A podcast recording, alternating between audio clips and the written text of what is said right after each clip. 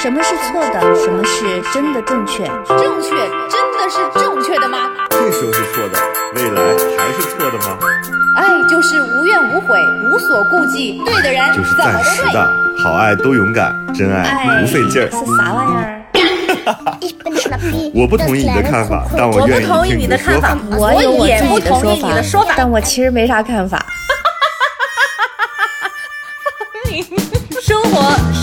是永远吵不完的架生活是永远吐生不完的。是永远翻不完的山。这里这里是过山情情感脱口秀。我是个知性的女子，我是方玲。我是永远都对的，周我周。是普通人丁丁张。Hello，大家好，这里是过山情感脱口秀，我是丁丁张，大家好，我是玉州。我就等着方玲说话。他被禁言了，他是不是不小心 摁到了静音啊？是不是脑子有病啊？你可以随便骂他了是吗？反正他哎，他听得见，他只是不能他说话我们听不见而已，他听得见。他是没有网，啊。他现在显示的这个不是没说话，是没有网的状态。哦，这样啊。就方玲这个真的这个女的吧，我就是她有一种摇摇欲坠，就是我不知道，就是不是这种爱人可能更适合就是谈恋爱吧，就是你老是觉得她随时都要走，但是你又她又不走，是觉得他就是有的很可爱吗？就是经常会有一些小状况，还都好玩，生活都有乐趣啊。一点都不。我跟你说，工作中这样的人一点都不可爱，就是爱情当中这种人就是更加的可爱。但是问题就是你根本不知道他到底在想什么，他一点都没有耽误过工作。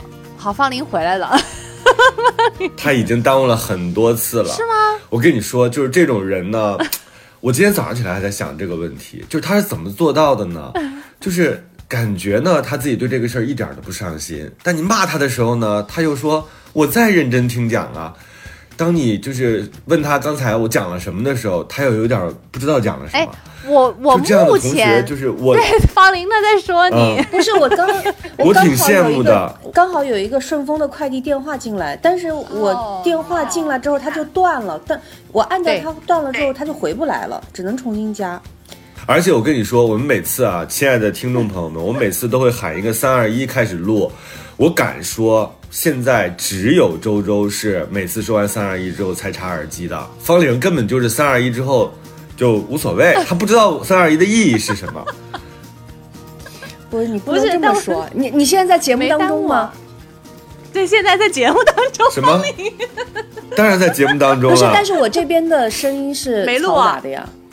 当然天啊！我跟你说，一个演员就是每天这个演员都会出现在我们的通话当中，你没停吧？因为我们三 D 录音，所以，所以，所以我们三个人。每个人都会开自己单独的声轨，然后去录制那个声音。行了，反正这个事儿呢，就是它是一个很奇妙的事儿。昨天我跟周周在群里还在聊，说我们好羡慕方玲她这种若即若离的状态，不是若即就是若离，我是看起来在参与。对，不是看起来在参与，我就是觉得，嗯，我昨天那件事情，我发现就是方玲她的投入的那个程度是非常的，就是很恰当的，就是她也没像我们浪费那么多的时间和精力，但是在每次在关键的时候。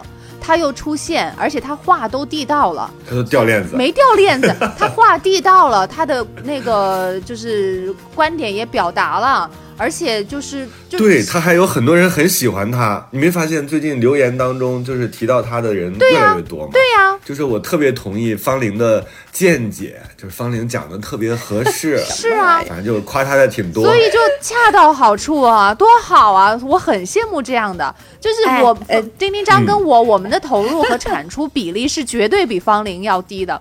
你知道，刚开始别人说方玲的观点对的时候，我还在想，嗯，大家会不会误以为我的身，把我的声音误误以为是方玲了呢？想这么多，渐渐的大家就听出来了，就是对对对，不，我我我就呃哎，你我就跟各位听众朋友说一下，你们职场中有没有一种像我这样的人？就是真的，对这，我跟你说，方玲是属于什么呢？摸鱼和潜水两个两个节奏，它是来回切换。很多时候他潜水，但是你说他的时候呢，他就在摸鱼；当你骂了他之后呢，他就立刻开始工作。然后工作完之后，他立刻开始潜水，就他这个状态就是特别好，就是闲适的，就是又又感觉很匆忙，又感觉非常舒适，所以他就他自己在他那个的事情。没耽误，工作的事情也没有耽误。目前来讲，至少我我跟方林接触的，没有什么事情重要的事情啊，不重要的事情也没有耽误啊，他不都做的很到位吗？嗯，所以我觉得这个嗯很好，我很羡慕这样的人，恰到好处哦。他自己也很放松，我好羡慕他。我是认真的，好羡慕他，不是反话啊。哎哎，我我可以我可以跟大家讲一下，就是我觉得丁一章有个东西讲的特别准。以前很多人理解理解我是在摸鱼，但实际上呢，嗯我更多的嗯状态是在潜水。就我大量的时间是嗯是不说话的，你知道为啥吗？各位朋友们，在一个三个人的群里面，两大哥大姐已经说的非常明白和清楚了，就是所有我能想到的周边边边角角、旮旮旯旯，他们都能想到。然后我我我作为群里的这个这个小透明，我只能说，要要不然我就是好好好，对对对，棒棒棒，但又不符合我的个性。我就是我所有的摸潜水都是其实都表示同意，就因为我觉得就哇，这这这不就是我想的吗？或者说我也这么认为。但是呢，我但又是你，因为我也会在有我是比较小的群里面，但我每次、嗯我我觉得我要碰到一个事情，我就会特别积极的发表自己的意见，这一点其实啊也不太好。或者是回复，嗯，对对 对，对就就是就是我单发好好好，对对对，是是是呢，又不符合我的性格。就是我老觉得那样的话，就显得就是这人有点没主见，就是有点有点傻，所以我大部分时候呢是潜水啊。最后大家说大家都没意见了吗？所以啊、没意见，就是对，就是所以你的回复到底是你自己，你的回复到底是你自己真实的想法，还是你挑了几个我们留言当中的关键词，然后 copy and paste，然后发出来的？你自己有想了没有吗？没有，我我我回复都是认真，因为我我刚刚刚我讲的，我觉得就是可能有有一些人是我这样的心态，就是真的觉得大家想的比较周全，或者是自己很同意，但是呢，就是、但是你知道这种人最讨厌了，嗯就是我作为原来单位的这个所谓公司的领导者的时候，嗯我会觉得很烦人。这种人为什么呢就是你不知道，你戳一戳他动一动，你不知道他真正的反应是什么。当然，我也很烦我这种，比如说。我在导游的车上，导游说：“来，我们一起唱个歌吧。”我可能就是那个唱的人，我觉得非常羞耻，但是我没有办法克制自己。而且他跟我互动的时候，感特别我肯定要跟他互动，因为我老对，因为我老觉得如果他所有人都不理他，他会很可怜。哎所以我老是带入他那个角色。我我你你倒是错了，我是我是那种人，就是我自己啊，不说别人。如果是导游的车上，导游说唱个歌吧，别人不唱，我一定会唱，我一定是最积极呼应他的人，反而是别人呼应不是别人不唱，丁丁章一定是第一个，他不会先看周围有没有人唱，他就自己先说第一个啊就唱了。我是那种如果没有人唱，我一定会去唱，但是如果唱的人挺多的，我就不唱，我就不唱了。就是对觉得我跟丁丁章是这个有人这种我跟丁丁章一定哎是两个人都会唱的。嗯，就对就这个人的就这种人特别难调动。就这个人互，嗯你调动我特别简单，你就是一个孤独的人，你就调动起来我了。就是你 除了我没有人，但是 呼应丁丁章，我跟你讲，我觉得也领导也分不嗯一样的，就是有一些领导会特别喜欢方林这种，因为他不事儿，他好管理。他不会就是特别有自己很就是很坚定的那个主意去去，就是跟领导顶嘴啊，或者是违背他的意愿，就是领导说什么他他就他就照着做。但是我跟你说，蔫萝卜辣死人，这种人是我重点盯防的，所以大家可以在评论区帮我们留言啊，就是你在职场当中你是什么身位的人啊？比如说我是这种积极分子，嗯然后那个周周其实属于另外一种型的积极分子，啊就是他不仅积极，他还真的立刻行动。我是首先先积极起来，然后行动不行动呢，再观望一下，或者找一个呃，观察一下再去行动。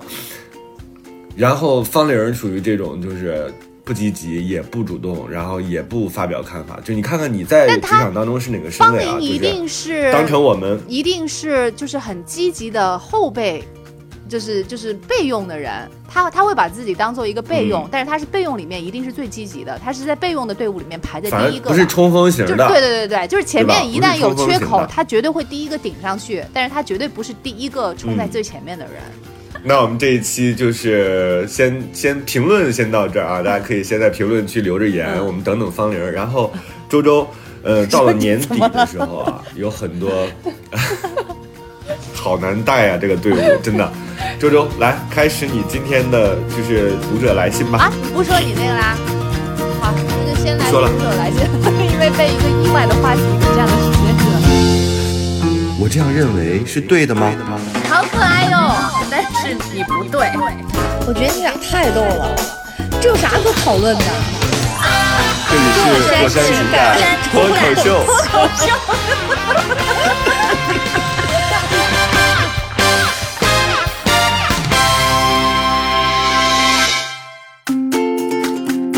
呃，这位听众呢，他是想跟我们问一问关于学业和事业的事情。哎呦，我一看这个，我想这不就是嗯丁丁张饭碗里头的吗？真是找对人了。然后我我 现在呢是一个研三的学生，对之后的选择有一些迷惑。研一的时候在课题组待得很开心，也学到很多东西，导师也比较看重我，给了我一个出去交流的机会。但是和导师沟通一直是有问题的。再回课题组的时候，已经是三年级了，感觉自己已经不能很好的再融进去，可能因为出去一趟，开始有很多自己独立的想法了，所以觉得课题组的价值观和我并不是很匹配。总的来说，就是我觉得自己并不适合待在这里。但是待在这里的话呢，对我以后找工作帮助又很大，所以我也有一些为了以后的路努力合群留下来。但我知道大概率会很难。另外一条路是去工作。去工作的话呢，其实也可以找见，只是说离理想状态还是差了许多。所以工作了以后呢，可能还是想要找机会往上走。还有一个就是现在想申博，那一定是要找一个比我现在待的学校要好的学校，我才能够在毕业之后找件好一点的工作的。但是呢，因为前面在忙毕业论文的事情，很多学校已经报名结束了，或者呢去申港澳。或者是和国外的学校，都挺难的。我也知道自己要加油，好像每一条路都可以，但是呢，每一条路又都不好走，这就是人生吗？想跟你们聊的就是，偶尔还是觉得自己放弃了抱大树的机会挺可惜，也偶尔会不相信自己可以靠自己走得很好。听明白了吗？听明白了，听明白了。嗯 我没有机会经历这样子的纠结。为什么？这位朋友，那我们让方玲先说呗。对呀、万一他待会儿又掉线，好不容易现在信号这么稳定，这这这这，我没有经历过这样子这么这么让人这么稀缺的纠结。完，了，方玲没有参考答案了，丁丁长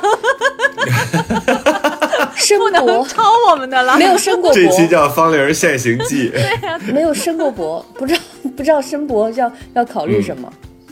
但我我其我其实你应该会面临过，就是像他这样有有好几条不同的选择，好几个不同的选择，然后每一个都可能需要去够一够的那种。嗯，呃不，我我我看到里面有一个词我比较敏感，叫合群。嗯，其实其实嗯通篇下来，他讲的东西就是两个嘛。第一个就是他出去交流了之后，回到课题组之后，他说他不合群，感觉这个地方不适合他，然后他讲了一点原因，然后可能未必讲全了。第二个就是讲要不要继续学业嘛。我觉得就就是我看整个之后，我觉得合群这两个字是比较晃眼的。嗯，我对，我觉得合群，你看刚刚丁章花了多长时间？嗯十分钟啊，十分钟十分钟说我，其实这个说就是叫做不合群，就是丁一章作为一个管理过不少人的呃一个前领导，他其实能够对一个人在团队当中的位置，嗯，其实是有比较没有没有没有这个东西就这样的，就是我认为他在这个经验当中一定有有对跟我这种人相处的经验。然后呢，这种人在团队当中的风格呢，其实向来一定不是合群的，合群不是这样的。但是呢，他又他又谈不上完完全不合群，就我这种人。但是呢，我觉得合群这个事儿其实是，嗯，这个这个这个就事论事，它到底指的是什么？我跟你讲，我跟你比起来，我我可能是嗯更不合群的，你信不信？不不不，你是各色。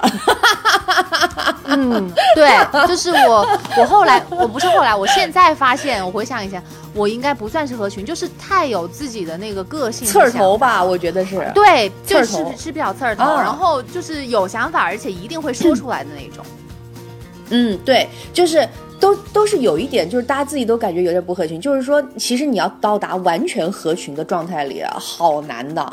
所以呢，我我不知道这个这个同学讲的合群是什么意义，是你跟人相处的不好呢，还是你觉得课是课题题组的价值观跟他不是很匹配。嗯价值观跟他不是很匹配，不适合待在这里？嗯，那那我觉得就是研三嘛。哎，对不起，我问一个这个弱智的问题，要读到研几才毕业啊？就研三吗？研究生应该就是三年吧？对对对，那不就是一年了吗？嗯，对吧？就我我是觉得，就是如果是我的话呢，呃，一年的价值观的不匹配，其实对我来说影响不大。我我是我是觉得，就是他应该审视一下，嗯，合群的这个关键点是什么？是如果是人的话，我觉得就是其实没有必要。就是我觉得任何人，如果你他考虑的自己的工作的事情蛮多的，我其实觉得这样子的同学呢，任何人都不应该影响你自己对这个事情本质的判断。然后第二个就是，如果你觉得呃课题组的价值观或者是风格你已经不太适应了，那我是觉得保守的讲，因为你是研三啊，我觉得一年时间其实并不太呃成问题，而且呢，读完研三之后，我相信你会有一个呃就是比较重要的变化，你毕竟是研究生念完毕业了，还有一个就是我觉得你刚好在课题组待了一年，出去交流了一年，然后。你在研三的时候是一个很好的缓冲和整理自己的时间。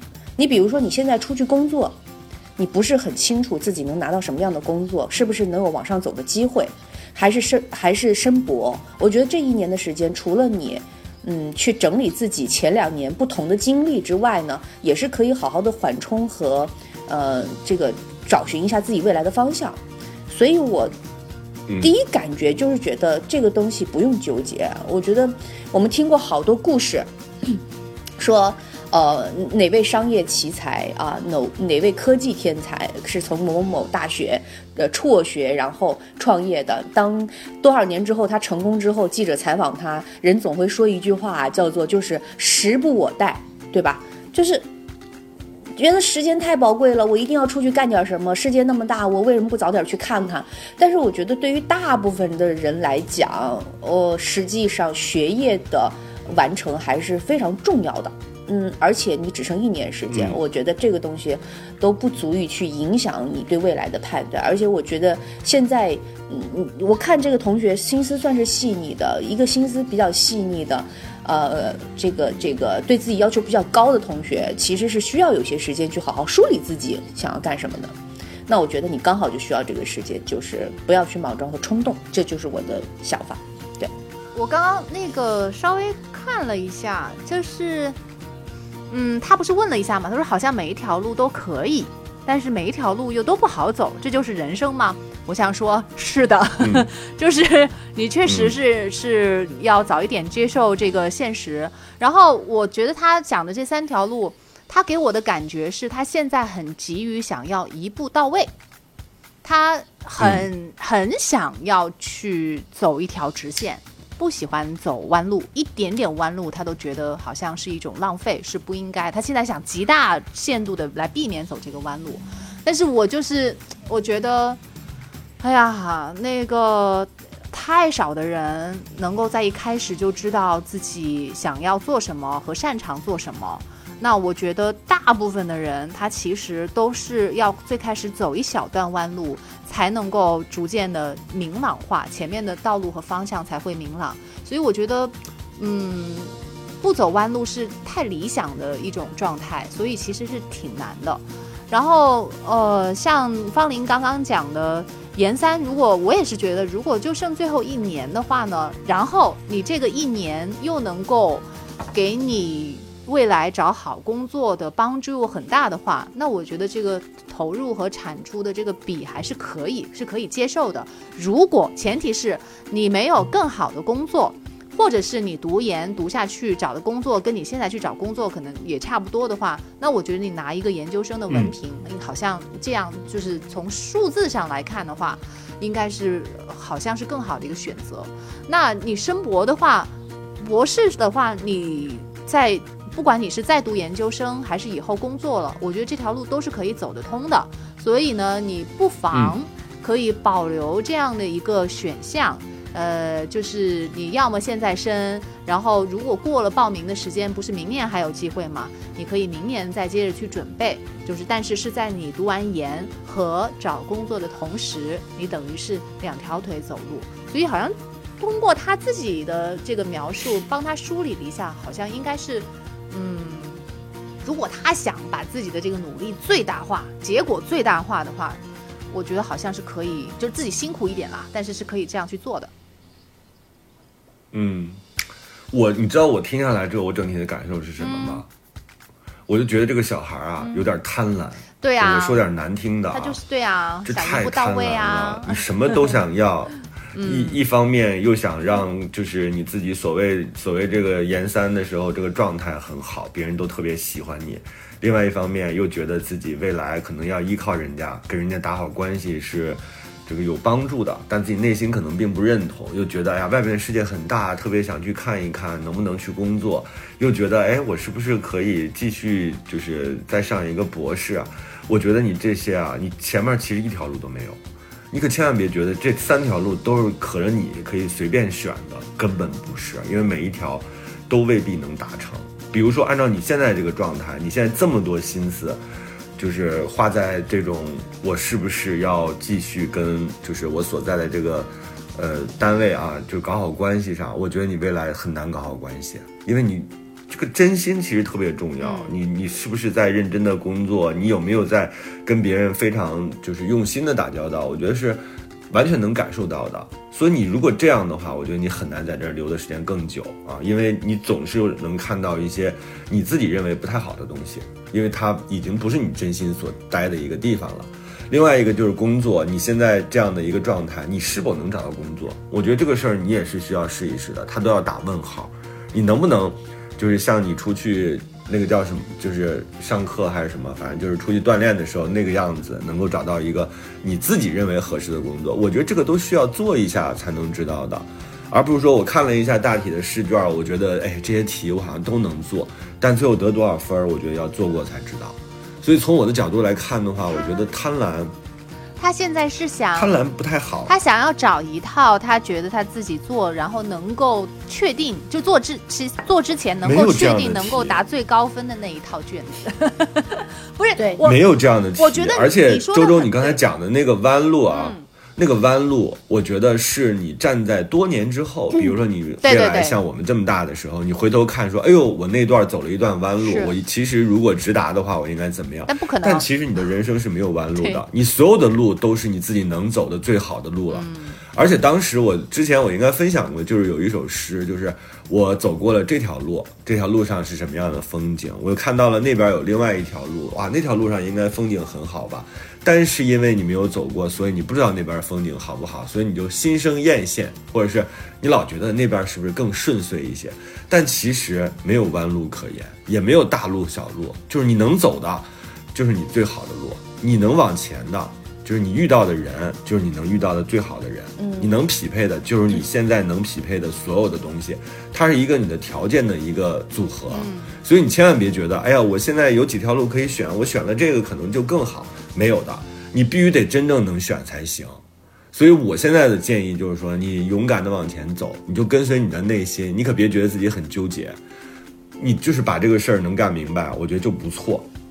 不然的话，你你永远都在后悔。你看吧，他如果这样的个性啊，他如果现在选择留下来，没有去工作，他会看到一个已经工作的人，他会觉得哇，这个人我如果工作的话，我应该比他还好吧？就他会陷入到这种永远都不满足，这个其实是浪费时间，嗯永远都不会满足的。嗯，你们生活中这样的人也很难谈恋爱。你们生活中这样的人多吗？就这种，我觉得很多啊。嗯，不是，就是丁章说他贪婪嘛，那我觉得贪婪，大部分人其实他们的本性就是如此，谁不想一步到位啊？是啊。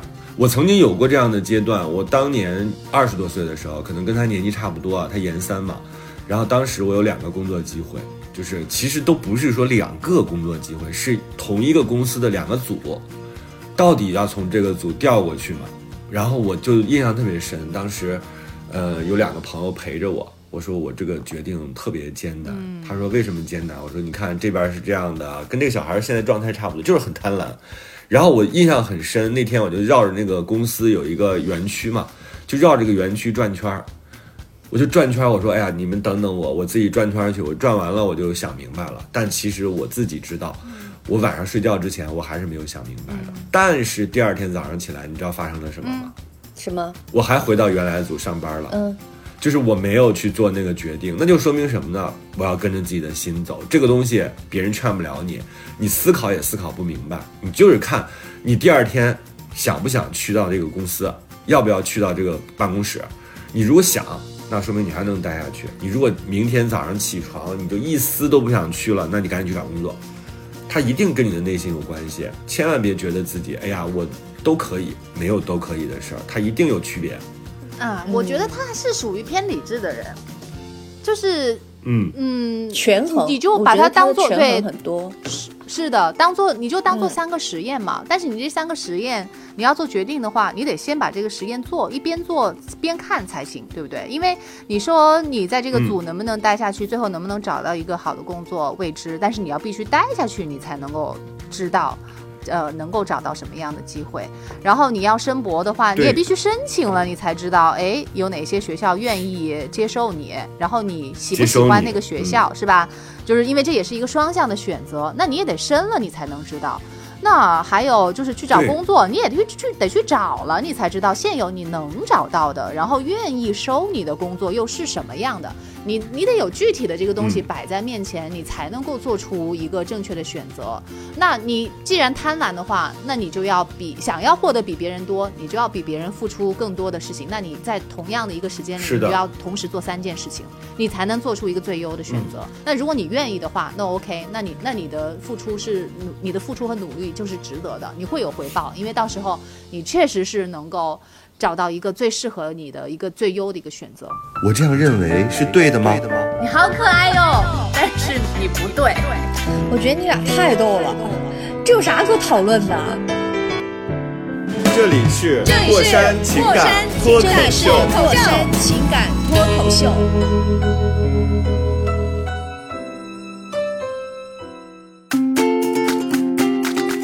比如我们很多时候在做选择之前，都会有一点纠结啊，这个纠结特别正常。就是可能，比如说我们现在如果做选择的时候，我们要把自己的心路历程写下来，可能跟这小孩也差不多。嗯，但是我觉得在年轻的时候，其实我们这个阶段，我觉得可以多纠结一点，因为确实有很多现实的情况，比如说你的家庭是吧？你自己所所反倒好做决定环境、行业的。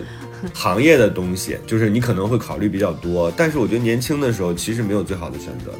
对，就是有一句话叫叫什么“入错行啊，嫁错郎啊”。我觉得现在在这个时代，这句话其实有一点有点过时了。对，你入错行，对，入错行不是说你入完了你就改不了了，对吧？先做三年学徒，然后你才能出来干事儿。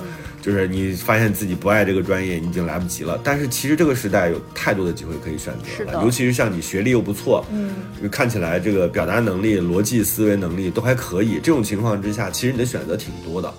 所以我我侄女儿后来就是我不是原来给她安排了一个，就是相当于我认识的人，她去了这个公司，后来她就想离开，她说我想去上海，我有一个新的工作机会，大概是什么情况，跟我讲了一下。你知道我当时立刻说去，是因为这个事情他不做，他会一直在那儿惦记着，然后就让他有点就是寝食难安。那不如把这个愿望让他赶紧实现了，解决掉。我昨天发给大家发到群里的一个东西，那个叫心理学上叫未完待续嘛。他说为什么你会对这些吵不完的架耿耿于怀？晚上的时候还难受。我跟你吵了架没吵完啊，差一句。我就赢了，但是你走了，你转身走了之后，我就惦记着呀。他就从心理学上来讲，他这个就是未完待续的这样一个概念。他说，服务员呢对这种就是没上菜的，还差一道菜没上的这个桌子记得特别清楚。但一旦一旦这道菜上了，他就把这个桌子忘得一干二净了。嗯他这个从大脑的大脑这个科学的原理上来讲，就是什么呢？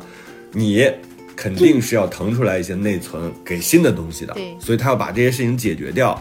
所以我们现在就是在跟你讲这个问题的时候，其实是希望你不要惦记着那么多桌子，你其实没有那么多桌子，你就上完一道是一道，以服务员的状态去思考这个问题，把这个未完待续解决掉。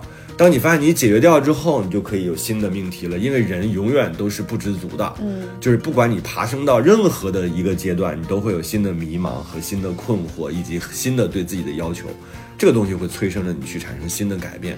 但是目前来说，不要为这种没有选择的东西苦恼，先干，干了之后再说，解决掉这么多的未完待续，把该吵的架吵完，把该这个办的事儿办掉，不然的话，永远都在一个就是摇摇摆摆的那么一个跷跷板的状态下，这多耗心力啊！年轻年轻的时候确实是容易，一个是。呃，就是因为什么都没有定下来，你的家也没有定下来，是吧？你所以反而选择多，嗯那你变量的东西越多，你就越很难做决定。你反而像我们这样岁数大了，那我我先跟着家走，对不对？我家定在哪里，然后我在那个范围内，我再去选选择我在哪里买房子，我在哪里找工作。那反而好好决定，但是年轻的话，那什么嗯东西都是可能的，所以反而就不好弄。我觉得很正常的一件事情。我现现在回想起来，年轻的时候确实我也面临过很多就是要做决定的时候，反正抉择，对看起来像是抉择，对吧？对，哎，那那有没有？但其实呢，我就想问一下，有没有那种就是就是基础盘的这个选择方向，就是比较当下的？呃有，因为因为嗯，这个同学是给我们写信了，就很多人可能在在嗯当下的一个关口，他其实就是一个条件的比较。然后除了自己的这个嗯一些、一些就是，呃呃一些内内在的潜意识的东西之外呢，它其实就是一个一个比较，一个一个一个展望。我觉得有没有什么一个基础盘的一个方式，就是说大概就是我们要怎么做优先项。嗯优先项，优先项。如果这个事儿听不太明白，你就想找你的大拇指，比如说你觉得这根儿最粗，是吧？我最近就是特缺钱，我就是觉得挣钱很重要。嗯像我侄女儿，她就觉得我在北京花三千五租房，嗯五千块钱是我的工资，我这入不敷出，我其实一点意义都没有，嗯我就想挣一万二。我如果挣一万二，我就觉得比较舒适。他这个时候就是他的内心会觉得，我挣一万二，觉得对得起我现在的工作以及我自己的这个付出，我成正比。那你的第一个优选就是工资，那你就得忍着。你剩下的其他的，比如说我好像不如那个公司开心，或者是我工作量比那个公司大，嗯，我自己现在觉得，哎呦这边气候没有太适合我，那你也只能忍着，因为你的优先项是挣钱。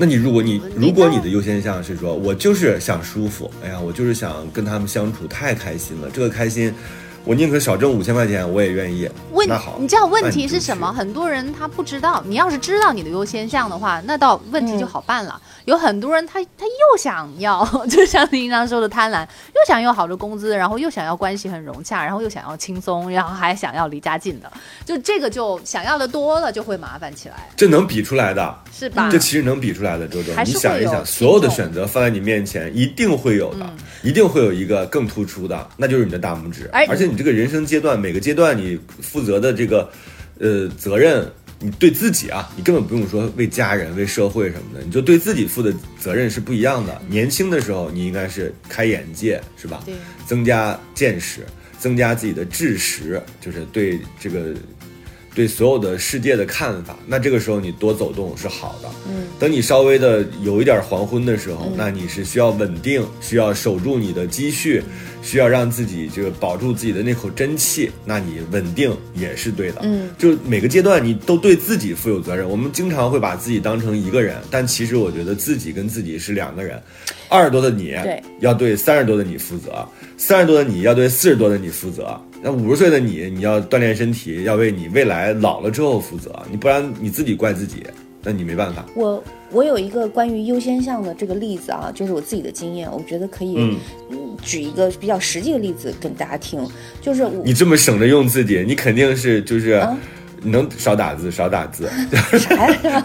能少回复少回复。不，因为我我我大学毕业的时候就经历过，就是我我突其实突然想到选择这个东西的这个底层逻辑是什么？就是你你你除了你优先项之外呢，就是目前的困就是眼前的困难能克服的就克服。其实主要想就是说，在比较长的一段时间里面，你这个事儿做的对不对？就比如说，嗯，因为我在大学毕业的时候，曾经去，呃，为了找工作，我我去参加各个电视台的这个这个比赛，呃，因为我当时的就业方向就已经确定了，就不去呃话剧艺术中心或者是剧团这种呃工作单位，就是我自己还是比较想做主持人的，所以我就去参加各个电视台的主持人比赛。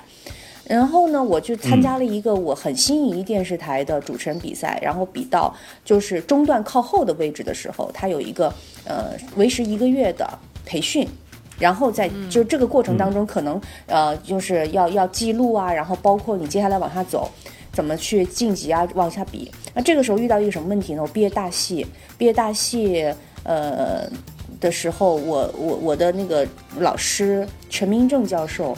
是嗯，上海非常资深的这个戏剧泰斗，我们应该是他完完整整带过的最后一个班，就四年吧，基本上就是接下来他七十多岁了。我记得我当时特别纠结，因为嗯，大戏已经排过一场一段时间了，然后就剩着回去去补排和公演，然后就毕业了。然后剩下来这边呢，就是对方告诉我说你没有办法呃参加比赛，就可能中途得退出了。所以，我我心里就在纠结了，挺难决定的耶。哎，这个就是我当时非常非常这个，嗯，其实挺难的，因为当时对于一个你想想看，一个二十二岁要大学毕业的学生来讲，一个就是非常明确的就业机会。我如果继续参加那个比赛的话。我可能就是在那个电视台，我我一直喜欢的电视台留下来工作了。然后如果说我去呃回学校演大戏的话呢，我就可以完成我老师的，就是说这个大戏很完整的一个，就是不会再给他节外生枝。你这两个选择在二十多岁的时候很难，但是对于现在我们这个岁数来讲，其实是容易做决定的。我但二十岁好难。如果是我，我肯定就去拍。拍那个毕业大戏，对，因为我不爱主持。不不 不是你你你你正经说，你正经说，你会因为因为电视台人家也不要丁丁章当主持人啊。对，就正经说，我会，我想一想啊，如果我很爱那个团队的话，我肯定会回去演。嗯，这个爱基础是什么呢？就是说，你觉得你演这个东西有没有对个人有没有意义，还是什么？就是对我有没有意义？因为我觉得主持人我可以再考，那是个工作机会哦，就业哦，学校不告诉你这一次，你这一次有能力闯进决赛，你下次还是能闯进去的。但是老师的从我的角度，我觉得那个是的，不，但是这两个都是这样的。这个电视台办完这个比赛之后，后来十年都没有办过。你可以去更好的电视台。这反而是它是顶级电视台了，那这当然哎，你得有个范围啊！顶级电视台，你全球顶级电台吗？不不不，这个就这个就失去讨论的意义了。我我觉得是这样的，就是当下那个情况呢，实际上是两个都是比较，因为大戏演一次就没了。然后电视台的比赛呢，你也很清楚，在你大学应届这一年被招进去是最好的，你第二年你不知道人家有没有，他不是每年的招聘啊，就是。我我我我是这样的，我觉得你们两两位的想法肯定就是回去演大戏，对吧？现在那是我们现在这个岁数做的决定，但我要跟你一样大的岁数，我肯定很难。我不知道该。我是这样，我我我我跟大家讲一下我的选择。其实我的选择是现在跟以前是不一样的。呃，我先讲我当年，我当年的选择是放弃比赛，回去演了大戏。哦，你现在反而反过来了。对我，我我觉得这个很有意思的点就是，我当时纠结了非常久，然后呢，我回去演大戏的唯一的理由不是呃丁章说的这个东西对于我们有没有意义，因为我已经不要通过那个大戏，就是去到呃剧团了，因为你知道大戏底下都都是这个话剧中心的领导、剧团的领导，他们是来看学生的嘛。就是如果哪个学生演得好，我我我我的招聘就重点对他。其实我已经不想去剧团了，就放弃这条路了。所以演大戏，我而且我还是女主角，对于我来说呢，实际上是一个完成。我当时唯一的理由就是因为我的老师当时带我们的时候已经七十四岁了，我特别希望他能够看到学生为演戏这件事情，大学学了四年，最后拼尽全力的去努力。呃，尤其我当时就是他还比较喜欢我，就是，嗯，我不想让他失望。严格的你说，是报答不让老师望。恩嘛，对不对？这很对呀、我也觉得很嗯就是我这。很对呀、对，然后嗯不想让他失望，我是特别想想想让他就是觉得这件事情很圆满的，因为我大约知道他不会再完整的带下一届了，就会要正式退休了。嗯，但是呢，今天我的想法和之前完全相反，完全相反的原因是什么呢？是因为我后这件事情，其实我自己内心一直是有一点呃那个。有一点呃遗憾的，就像丁一章刚刚说的，就是说你你可能做了一件事情之后，另外一件事情的路上发生的事情，你一直都看着，那个路上的风景，你也一直通过别人的经历在看着。对，然后呢，我为什么会改变想法呢？是因为我后来去拜访老师，因为我基本上一两年啊，都肯定就是去去上海都会去看老师。我曾经后来我跟老师讲过这事儿，大概也就是前几年讲的。老师的第一反应是，呀，你这个傻姑娘。我说为什么呢？老师说你跟我讲呀，你跟我讲的话，老师会支持你去找工作的。老师认为你们毕业了之后，能够在好的平台上发挥自己的作用才是最重要的。我当时一下就觉得就破防了，你知道吗？老师特别真诚，嗯老师说没关系的，你可以不演，你可以演 B 角。你真是傻，你当时没有讲啊。他我因为我不敢跟老师说，因为我不想让他觉得我我好像因为如果我我 我肯定会讲啊，我说我那边有那个我没讲但是我现在，嗯那你不是白回去了吗？对，就是我是闷也葫芦嘛，不白回我去啊。不，我是闷葫芦，就是我当时特别特别纠结。对于一个二十二岁的年轻人来说，这种选择其实还是挺大的。然后我、哎我我后来我觉得，我跟你讲，你即便当时说了，老师这样说了，你还是会难决定的。就是有什么样的老师，就会有什么样的学生，对不对？老师是会为学生考虑，学生又会为老师想。你所以你们这个逻辑是对的嘛？那你当时讲了，老师所以平行世界的你，可能现在已经就是在某个电视台，然后已经过气了，过气好久不。我现在也不差哈，我现我现在也不差，因为对呀后来就像周周说的，我有了二次选择，然后我我我去到了呃另外一个电视台工作，有了几年经验，后来又来到北京去了光线，就另外一个选择其实也不错，只是当下的那个时候你想不到这些东西嘛。对吧？我现在嗯，我觉得就是嗯，不比我之前当时的选择差，只是当时我为什么说这个故事呢？是我觉得它比较有代表性，嗯，他嗯他其实完成毕业大戏是一个比较短的时间内的行为，然后呢，工作是一个比较长时间对的行为。我认为当下，如果你真的纠结，你如果你是一个不贪心，我其实我觉得我当时是不贪心的，我我只是想找个工作，然后完成自己的毕业大戏，这个一点都不贪心。你一定要做一个最大程度的沟通和梳理。比如说，我去，我当时如果跟我的老师聊了，我真的可可能有一个第二选择方案。对吧？老师说没关系，你你可以不用回来演这场毕业大戏，啊、你你你我照样会给你写，就是说写好毕业的那个词，或者是说我照样就是觉得你是我是我喜欢的很好的学生，你不要有愧疚感，就他可能会释放我，因为老师的第一反应就是说找工作对呀。你们应该在社会上有好的发展，你们应该在这个行业里面有贡献，而不是来为了完成我这毕业大戏念这四年的。就是他讲完这话之后，我我是很很破防的，我就觉得哦，原来这么多年我一直其实误会了，我拿我自己比较狭隘的心态去衡量这件事情，不是和去理解老师了。你觉得老师应该要怎么讲呢？但是你不我没放弃你的想到老师工作，放弃的对，你应该要来演大戏，孩子你是对的。不我觉得老师也不大可能这样讲吧。不是，因为是这样的，我我后来其实在北京工作的挺开心的，然后工作也也也也比较顺利，所以我才会去跟老师讲。我不想，我我我不我不是说拿说，哎，老师你看我因为当年毕业大戏放弃了某个特别好的工作，不是这个。而是我觉得自己觉得还不错，我就跟老师讲一讲。你看，哎当年我其实特别，就是我讲一讲我当年有一些纠结和选择，其实是拿闲天嗯谈闲篇儿来聊的。但是呢，我发现所有的人嗯其实年纪大的人，然后你的老师也好，你的师长也好，呃，他真心为你好的时候，他其实他的社会经验是比你多很多的，他不会拿一个比较幼稚他会做一个大心态去跟你交流。对对，但是呢，因为但是这个前提啊，前提就是你得对对方交付真心。嗯大家老是觉得说，哎呀，我假装恳切一下，好像就能得到特别想要的答案，这个其实挺难的。它一定是积累的，因为人和人之间的这个关系。不是一蹴而就的，嗯它也不是说你今天晚上真诚，我今天晚上就能得到一个很真诚的回复，它不是这样的，它肯定是有铺垫的。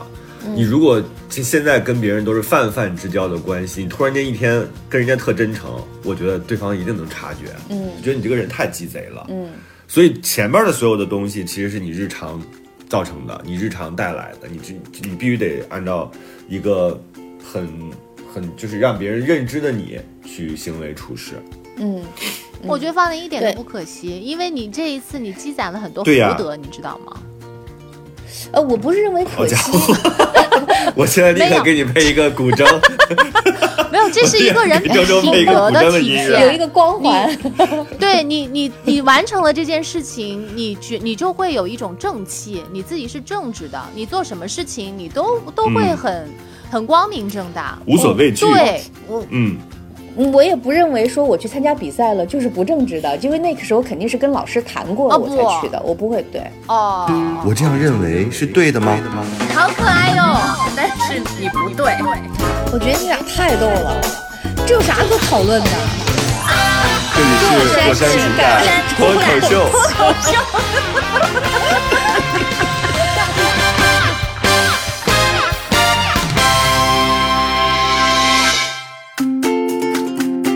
我的意思，我为什么说这个呢？是因为我在在这个大戏上，在这个毕业大戏上无所求啊、我只是想让老师觉得圆满，因为我不求这个找工作。然后呢，对啊因为这个戏我们也演过，对，我们也演过，不不是说我就是特别想，嗯，在这个我也不是没有演过大戏啊，可能大三也演过啊，大二也演过，对吧？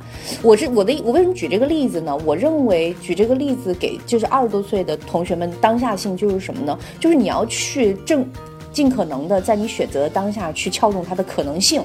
因为你有可能看不到它的全貌是什么，明白你。看我，比如说我十十多年之后，我跟的老师交流了，对吧？老师当下的反应告诉我了，说你在当时是有另外一个可能性的，你你不要那么惧怕去沟通和交流，自己在那憋屈转圈儿。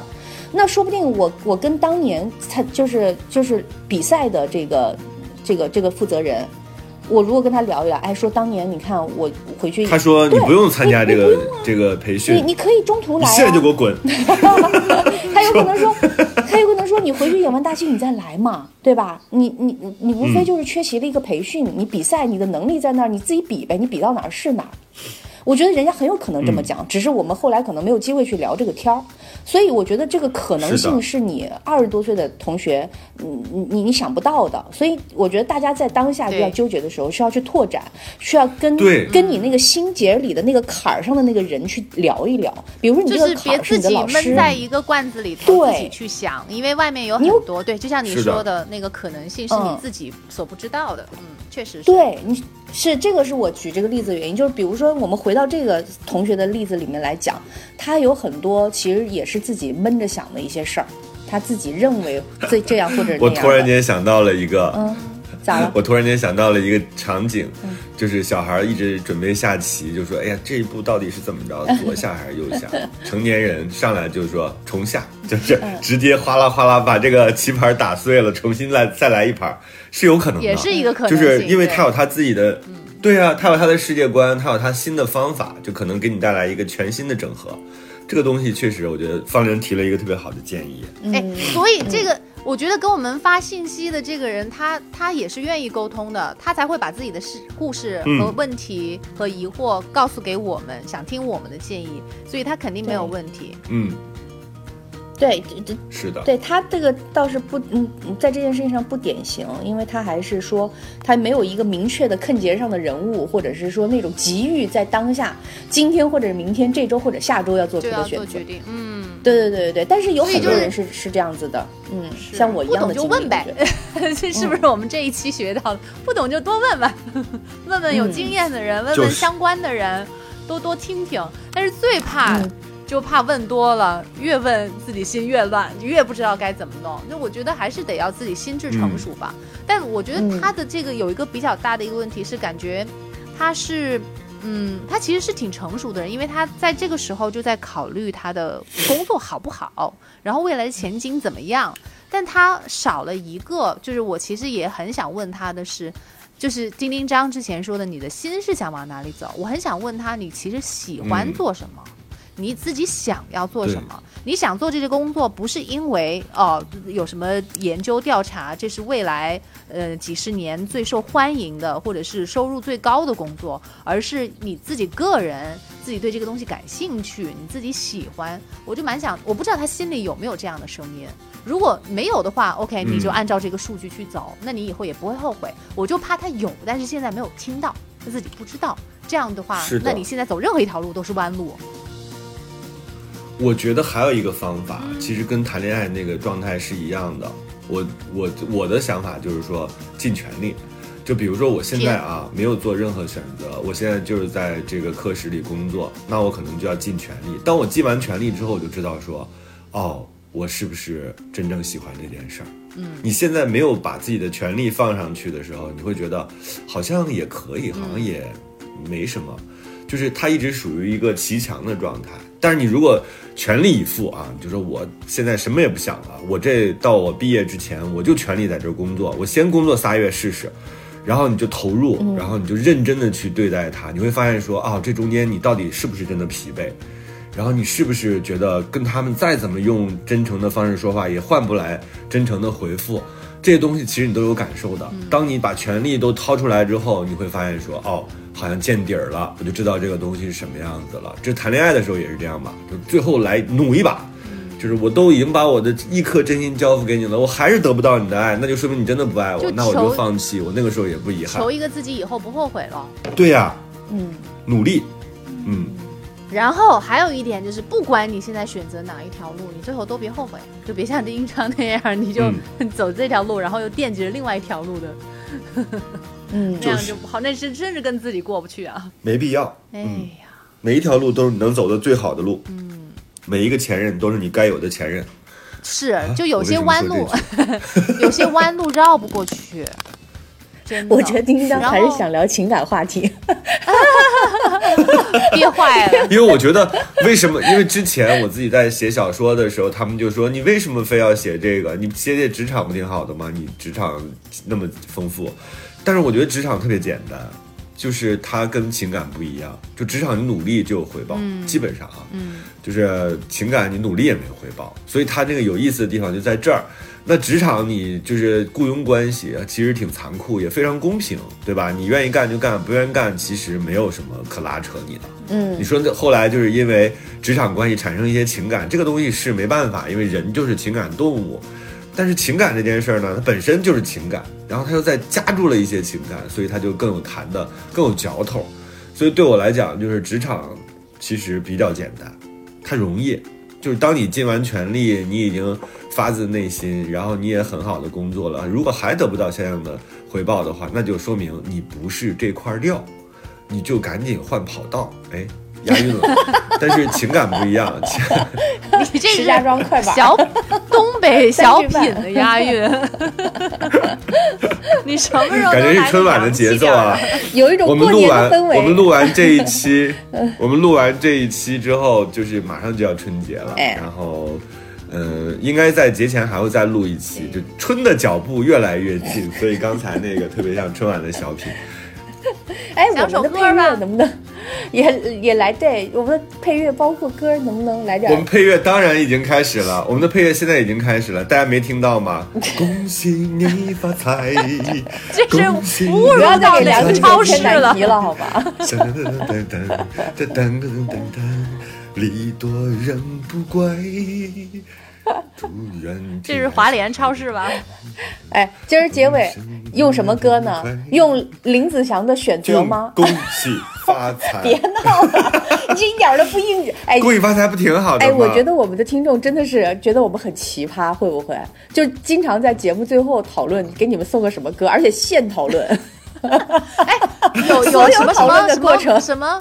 有没有什么歌？什么什么梦想？嗯什么梦想一起飞？有没有什么这个歌呀？周周这哪儿来的一起飞？我也不知道。唱出来了吗这什么？我的梦一起飞啊！因为我刚刚就一直在回想超越梦想，一起飞，是这首对对对这是什么歌。这是一个超越梦想，老年人找寻回忆的节目。我们就送给你这首吧。OK，超越梦想，一起飞。请问是谁唱的这个这？是谁的？汪峰吗？还是是个三个字的男的，三个字的？三七分，三个字的男这的，三七这是一。个老年人找寻回忆的节目，大家还要继续听吗？你们还要订阅哎，吗不？行了，我好想知道是谁啊！你那我们台下去找吧？。我们听着这首《超越梦想》啊。刚才其实那个恭喜发财两个点可以送上，这样的话能把我这瘾过了。下周的时候我们就不送恭喜发财了，因为最近有一个表情包，就是当一个。呃，第一张图就是一个那个麦麦克风从门敲碎了冲进来，第二个就是那女的就吓得要死。第二张图就是刘德华在门缝里唱“恭喜你发财”，就是。哦，那是就是到了春节，哦，你那个表情包，我第一次看的时候没看懂。原来是这样。好了，无意义的，对话就这样，，我们春节继续营业啊，我们不停更，大家春节可以给我们留言。混乱的结束了，拜拜拜拜。天下的女孩嫁一个好男孩，两小口永远在一块。我祝满天下的小孩聪明胜过秀才，智商充满你脑袋。我祝尊敬的姑奶奶三十六圈的比赛气不喘，面容不改。我祝三叔公的买卖生意扬名四海，财运亨通住豪宅。他要打败乐天替你消灾，恭喜发财，要喊得都豪迈。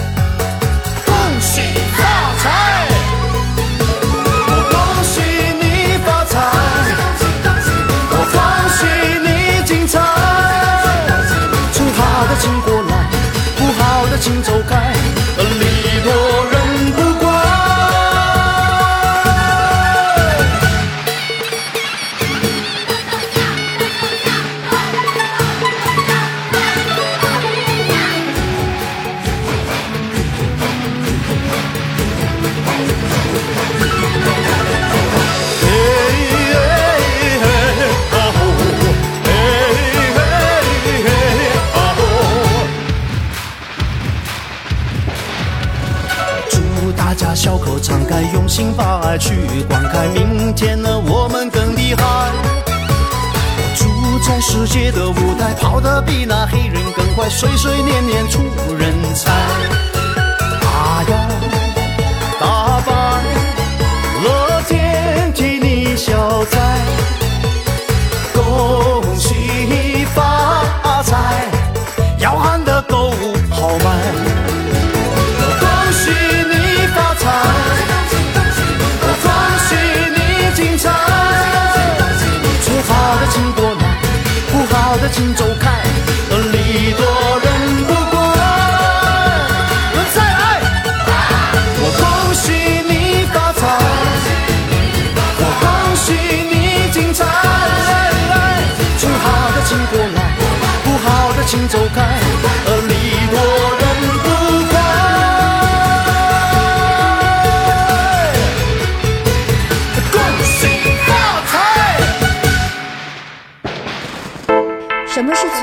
什么是真的正确？正确真的是正确的吗？这时候是错的，未来还是错的吗？爱就是无怨无悔，无所顾忌，对的人就是。暂时的，好爱都勇敢，真爱不费劲儿。是啥玩意儿？我不同意你的看法，但我我愿意不同意听你的看法的说法。，我也不同意你的说法。但我其实没啥看法。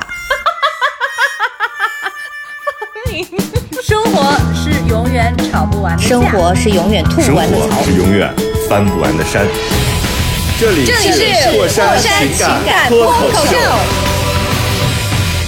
我是个知性的女子，我是方玲。我是永远都对的，周周。我是普通人丁丁张。